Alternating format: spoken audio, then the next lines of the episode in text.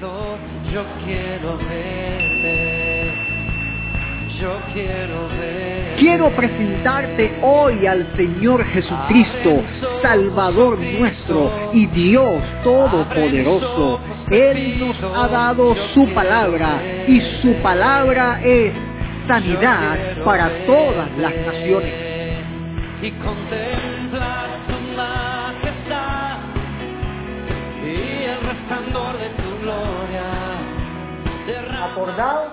¿de quién dice? De la mujer de Lot. Acordaos, ¿de quién? Repítalo otra vez, por favor.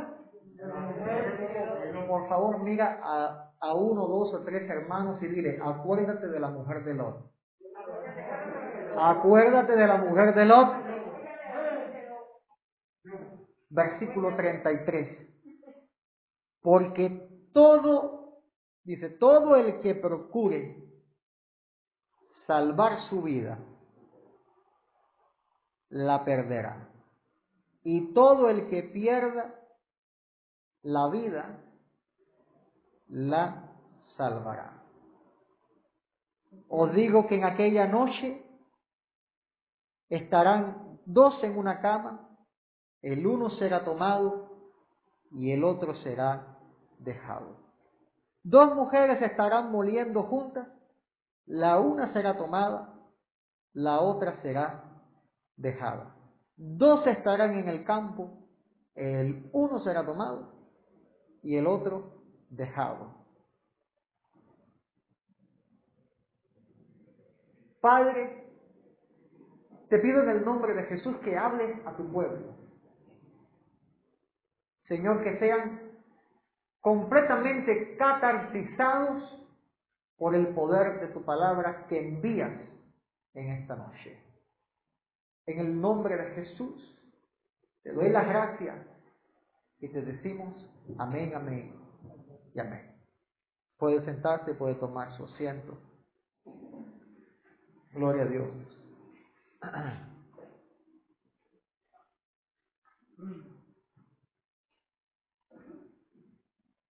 Acuérdate de la mujer de Lot. Jesús, hablando de la venida del de, reino, hablando proféticamente, hablando a sus discípulos, en medio de esta profecía, hablando de cómo será la manifestación del Hijo del Hombre, Él dice, acordaos de la mujer de Lot. Y muy importante, muy importante, porque el Señor le hace énfasis a esta señora. Creo que todo lo que el Señor dice es bien importante. No creo que de la boca de Dios salgan palabras ociosas, como suele pasar con nosotros los seres humanos, ¿verdad? Que, a veces hablamos lo que no tenemos que estar hablando y hasta por gusto. Y como dice la Biblia, que, que en las muchas palabras a veces abunda qué cosa? El pecado. Pero de la boca de Dios no sale pecado. De la boca de Dios sale vida, una espada cortante, sale fuego que consume a los enemigos y sale esta palabra y hablando a los discípulos diciéndole acerca de los tiempos del fin, les dice, acuérdense de la mujer de Lot. ¿Qué pasó con la mujer de Lot? Repasemos por un momentico la historia de la mujer de Lot y vamos al versículo 26 de Génesis capítulo 19. Ese es el versículo blanco, ese es el blanco de lo que Jesús está hablando acá. Acuérdate de lo que le pasó a la mujer de Lot. En el versículo 26 del capítulo 19. Porque se encuentra en un monte Abraham intercediendo por los justos que hubiesen en Sodoma y Gomorra. Seguro en el corazón de Abraham estaba que su familia estaba ahí. Y ahí estaba Abraham clamando al Señor, intercediendo por si hubiese un justo. Y Dios a causa de la intercesión, porque ¿cuántos saben que Dios es justo? Dígame amén si usted cree que Dios es justo. Ahí envía a Dios a los ángeles y le tocaron las puertas a quién? Al justo Lot. Porque así lo, así lo, así lo dice la palabra de Dios en el libro de Hebreo, el justo Lot. Y esto me llena tanto de esperanzas a mí, hermano. Me llena de gozo, me llena de alegría, me llena de un no sé qué que me hace cosquillas en el cuerpo. De que en medio de la generación podrida, Dios va a enviar a los ángeles para que te estén tocando la puerta y para que te estén librando de todas las cosas que ha planificado el enemigo para destruir tu alma. Pero cuando viene como río el enemigo, ahí el Espíritu de Dios está levantando bandera y diciendo, no, no lo toques porque ellos son míos, comprados y lavados por la sangre redentora. Bendito sea el Señor. Y estos ángeles fueron para la casa de Lot y hacen que Lot salga escapando de la ciudad. Y en el versículo 26, mientras el Señor estaba enviando estos, este azufre, este fuego, que estaba trayendo destrucción y muerte a la ciudad pecaminosa, la mujer de Lot miró hacia atrás a espaldas de él, miró hacia la ciudad que estaba en juicio, quizás pensó, se me quedó el par de chancletas, se me quedó el monedero, dejé encendida la candela. ¿Sabrá Dios lo que estaba pensando esta mujer? Pero si el Señor le hace énfasis, entonces hay que, hay que, hay que ponerle atención. Ella miró hacia atrás cuando estos ángeles les dijo, ni miren, corren y no miren hacia atrás. Porque quien mira para atrás, perece. Quien mira hacia atrás, dice la palabra, perece. Porque bien dice Dios que si el justo retrocediere, si el justo retrocediere, no agradará mi alma. Entonces esta señora, al mirar hacia atrás, estaba retrocediendo en su corazón a lo que deseaba. Y la iglesia es tipo de la mujer. La mujer en la Biblia es tipo de la, iglesia la iglesia está corriendo la buena carrera. Y se nos está indicando que no podemos mirar hacia atrás. Porque van a estar dos en un campo, dos en una cama, dos en un lugar trabajando y uno será tomado y el otro será dejado. ¿Cuál es la diferencia? En que uno estaba mirando a Cristo y el otro tenía la mirada hacia el mundo, hacia Sodoma. Y en el reino de los cielos entran los que tienen la mirada fija en el Salvador. No van a entrar los que miran hacia atrás porque bien se convirtió ella se volvió una estatua de sal. No entran en el cielo los que miran hacia atrás o los que están intermitentes. El Señor está demandando de su iglesia una mirada fija. Poniendo que los ojos en Jesús, el autor y consumador de nuestra fe. Bendito el Señor.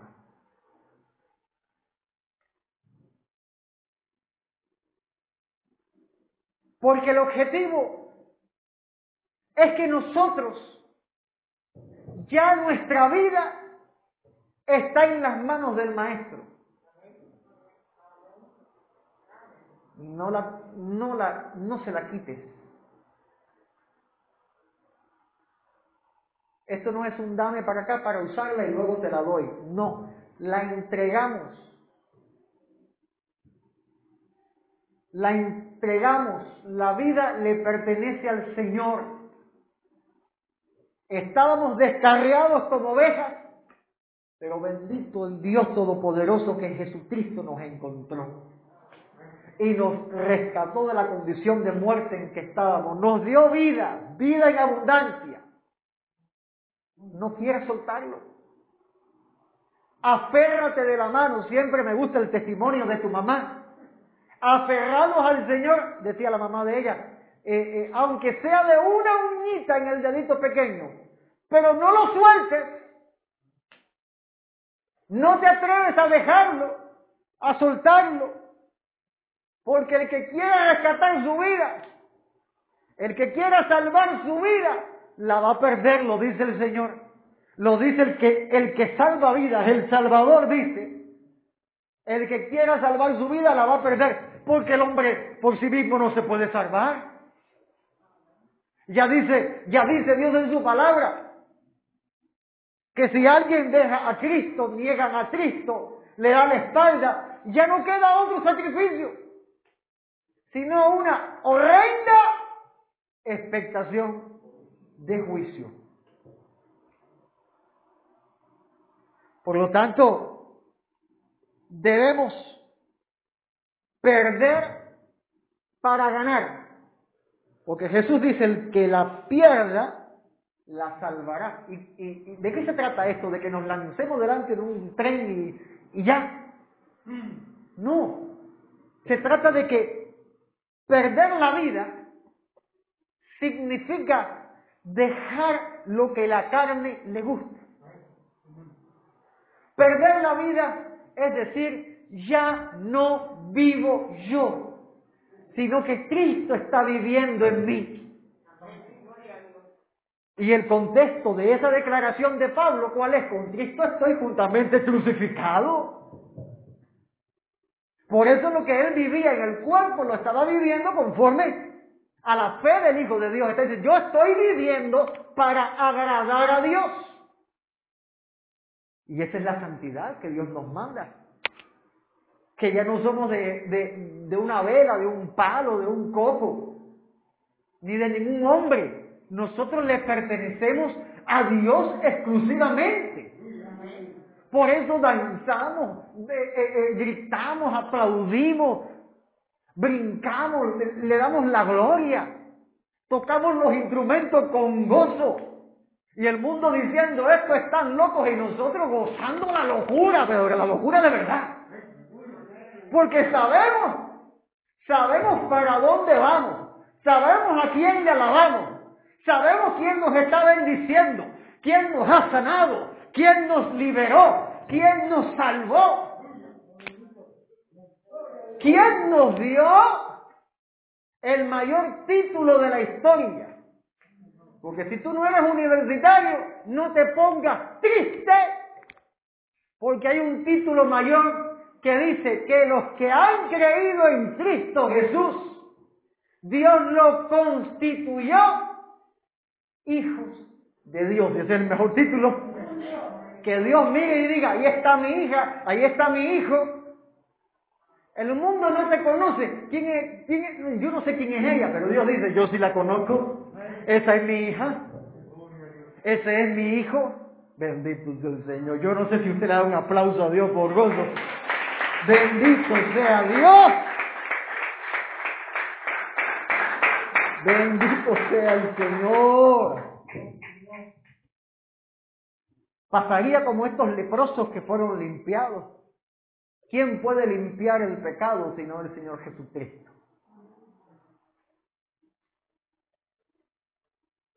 Estos leprosos que yendo a Jerusalén, al, entrar en la aldea,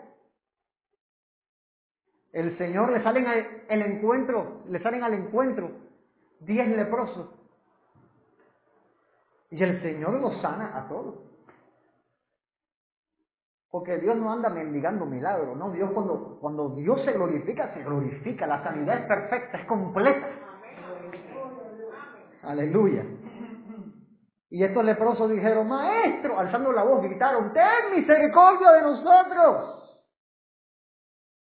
Y les dice el Señor, y le voy a leer, cuando el, el Señor los vio, les dijo, id y mostraos a los sacerdotes.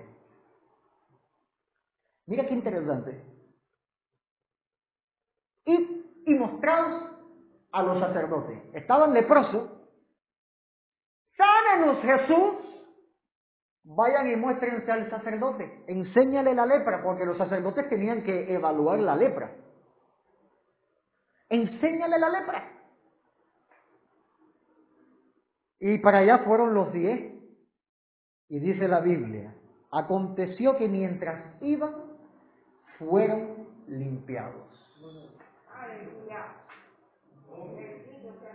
Ay Señor, pero es que yo vengo con esta lepra espiritual, con este pecado, y el Señor te dice, dale para la iglesia. Dale para donde está ministrando el sacerdote, dale para el lugar santo, camina para el lugar santo. No sé cómo esta mujer que miró para atrás y se quedó con la lepra. No, Dios te llamó a ser libre. Dale con el sacerdote, que ahí está el sumo sacerdote en los cielos intercediendo por ti. Aleluya. Y cuando iban, el Señor los limpió. Porque en la casa de Dios se manifiesta la gloria de Dios para la liberación, para la sanidad, para... Oh, amado. Bendición y vida eterna Dios da aquí en la casa de oración. Bendito sea Dios Todopoderoso.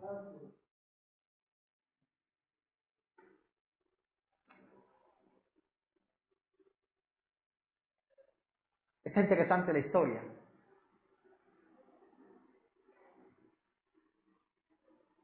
Pero es imposible, escúcheme bien, es imposible que no vengan tropiezos. Y eso lo dijo Jesús, ¿ah? No lo digo yo, lo dice el Señor. Porque a veces se, se pone difícil la cosa y somos tentados a estar mirando para atrás. Y no hay pan en la casa y, hay que ver cómo, cómo se resuelve. Imposible es que no vengan tropiezos. Pero el Señor dice, más hay, más hay por los que vienen el, el tropiezo. Y eso nos hace entender el Señor algo. Tenemos la responsabilidad de no hacer tropezar. Esto es tremendo, ¿verdad? Tienes la responsabilidad de no hacer tropezar a un pequeñito, a un hermano, a una ovejita. Diez leprosos que fueron sanados camino al sacerdote. Pero si alguien hubiera salido, oye, no vayas nada, se hubiera quedado leproso. Se hubiera quedado leproso. O sea que tenemos que ver por nosotros mismos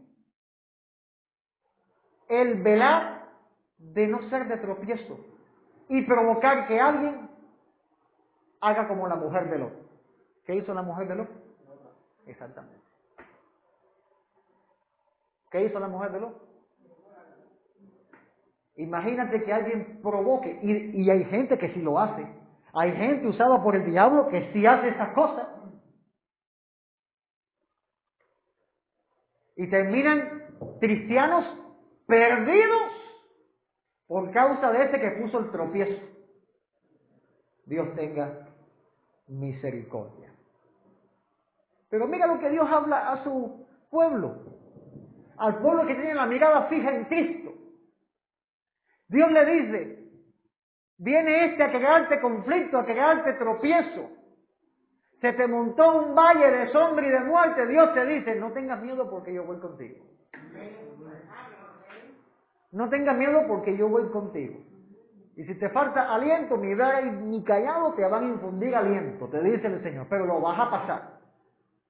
Pero si en ese valle se levanta un eslabón de tropezadero, alguien que quiere hacerte o te hace un daño, te hiere, pase lo que pase, sé, usted sabe, usted, usted sabe su propia historia. Dios te dice, perdónale. Si pecare contra ti, repréndele. Y si se arrepintiere, perdónale. Y si siete veces lo hace, siete veces lo perdona. Siete veces en el día peca contra ti y se arrepiente, perdónale. Ah, pero es que lo hace y no se arrepiente. Repréndele. Pero tú tienes la responsabilidad, tú eres una persona santa. Tú eres el pueblo adquirido por Dios. Tu labor no es dejar a la gente tirada, como esa, como esa eh, eh, parábola de el buen samaritano, no es que pasa el sacerdote, el levita y lo, lo dejan ahí. No, no, no. Reprende, perdónale, haz algo de parte de Dios, pero Dios te dio la responsabilidad. Si lo ves medio tentado de, de, estar mirando para atrás, oye, la mirada es hacia Cristo. Aquí no retrocede nadie. Como ponen por el televisor, aquí no se rinde nadie, ¿verdad? Porque esto es peleando la buena batalla, la buena batalla. Y la carrera se tiene que correr legítimamente. Y si hay que perdonar, oye, el ofensor, hayate hecho lo que te haya hecho, perdónalo. Y si es muy grave el mal que te sientes que, que acabó con tu vida, perdónalo. Y deja todo en las manos de Dios, porque hay un texto que Dios le encanta repetir, y cuando lees la palabra dice, mía es la venganza. Oh, mía es la venganza. Y luego dice, yo daré el pago. No te toca a ti. ¿Cuál es tu parte? Señor, aumenta mi fe. Como los discípulos que vinieron a Él, Señor, aumentanos la fe.